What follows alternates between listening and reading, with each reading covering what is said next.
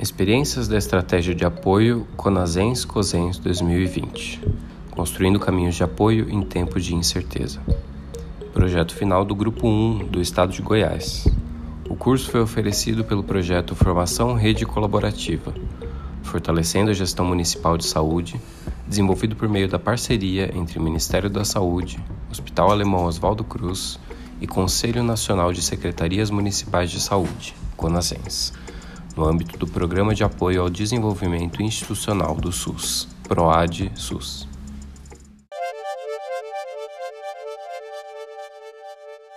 Ouvintes, apresentamos agora mais um podcast da Rede Colaborativa Saúde na Rede. Você escuta hoje uma edição especial, onde faremos algumas reflexões acerca das vivências e desafios enfrentados pelos apoiadores e apoiadoras da Rede Colaborativa ao longo do triênio 2018-2020. Vamos abordar também as implicações que a pandemia da Covid-19 trouxe e ainda as perspectivas e expectativas para o próximo ano. Participam do programa hoje nossas convidadas Keila Moreira, Larissa Falcão, Kelly Alvarenga e Wellington Souza. Podemos falar um pouco de como foi o começo dos trabalhos nas regiões de saúde? Quais foram as dificuldades, as fragilidades, as potencialidades, conquistas, enfim, como foi ingressar no apoio para vocês? Ele foi bem desafiador no início, como é até hoje. Não há um modelo de atuação definido para o apoiador. Além disso, as realidades das regiões elas são bem distintas. Mas é, tínhamos em mente que precisávamos estabelecer vínculo com os atores que atuavam e ainda atuam nesses espaços, sendo eles os gestores de saúde, suas equipes técnicas municipais, né, as regionais de saúde e o próprio COSEMES. Nós tivemos algumas dificuldades no início do projeto devido ao distanciamento da diretoria do COSEMES em relação ao apoio. Hoje esse cenário é bem diferente, com uma diretoria que dá credibilidade e apoia as nossas atividades no território. Isso faz toda a diferença, né? Porque nós somos validados pelos pares, ou seja, de gestor para gestor. Podemos mencionar várias conquistas do apoio. Dentre elas, espaços de governança, CI e CIB, mais fortalecidos, com maior participação e protagonismo dos gestores também avançamos com a criação de câmaras técnicas e GTs na maioria das regiões de saúde. Tivemos maior empoderamento dos gestores nas pautas próprias das regiões e nas discussões de políticas públicas de saúde.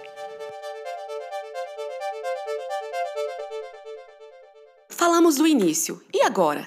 Que leitura podemos fazer do trabalho de vocês no território e nas relações estabelecidas? Os avanços, retrocessos, enfim, como está sendo o apoio hoje? Bem, o contexto hoje mudou bastante. O Covid-19 trouxe uma realidade inesperada para todos. Não foi diferente para nós apoiadores e principalmente para os gestores de saúde.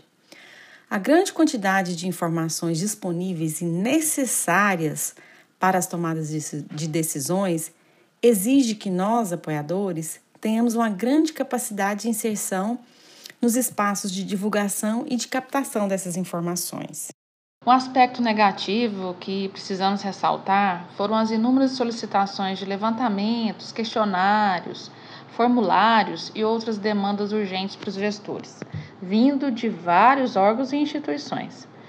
E mesmo ciente da importância de todas essas informações, isso fragilizou e fragiliza muito a relação e os vínculos que havíamos construído. Falando de avanços, podemos citar a retomada das discussões do fortalecimento da atenção básica com a implantação do guia orientador nas regiões de saúde. Isso é um ponto muito positivo, uma vez que a pandemia paralisou as discussões e ações do Previne Brasil em nossas regiões. Não podemos nos esquecer que a adoção de novas tecnologias de comunicação, como as videoconferências, resguardando e respeitando todas as dificuldades locais de conexão, de expertise técnicas e de aspectos culturais, foi um ganho imensurável. Estamos aprendendo a estreitar os laços e encurtar as distâncias com otimização de tempo e de recurso. Claro que teremos que aprimorar ao longo do tempo, mas já começamos a quebrar os paradigmas. E para o próximo ano, o que podemos esperar? Iniciaremos uma nova gestão municipal, com uma rotatividade natural na gestão e também com o possível desmanche das equipes técnicas das secretarias municipais de saúde. Isso influencia em algum aspecto o trabalho de vocês? Existe alguma estratégia que o apoio possa adotar como forma de mitigar os impactos? É muito preocupante. Com a rotatividade dos gestores e sua equipe técnica, temos uma pandemia em curso e com todas as suas implicações temos ainda o programa Previne Brasil, que precisa ser retomado é, como pauta permanente de discussão nas instâncias de negociação e pactuação. E tudo isso atrelado às necessidades de saúde da população que não cessam. É, o apoio ele precisa atuar como elo entre as partes né, e orientar para as demandas existentes. Olha, a realização de um acolhimento inicial para o secretário de saúde não deixa de ser uma oportunidade para a apresentação do apoio e pode ser um start para a construção de vínculos sólidos e duradouros. Mas é importante que esse encontro seja baseado num diagnóstico da situação local, onde o apoio seja pautado como uma ferramenta que dê ao gestor a oportunidade do saber mais e que ele não seja confundido como o técnico do COSEMES, da CIR ou da Secretaria Estadual de Saúde. Que ele seja mostrado é, como um modelo que atenda às necessidades no fortalecimento da gestão municipal, mas principalmente é, no empoderamento dos gestores. Para o ano de 2021, esperamos um projeto do Rede Colaborativa que contemple as necessidades tanto das regiões de saúde apoiadas quanto dos apoiadores. Em relação ao apoio, devem ser considerados alguns pontos negativos, como a sobreposição das atividades do apoiador, a definição da carga horária e a revisão dos valores da bolsa. Fica como desafio não deixar que o apoio se torne mais do mesmo. Precisamos ser vistos e reconhecidos como elos que aproximam as partes e atuam no sentido de fortalecimento da gestão para o alcance de uma saúde de qualidade para a população, fazendo valer assim os princípios do SUS.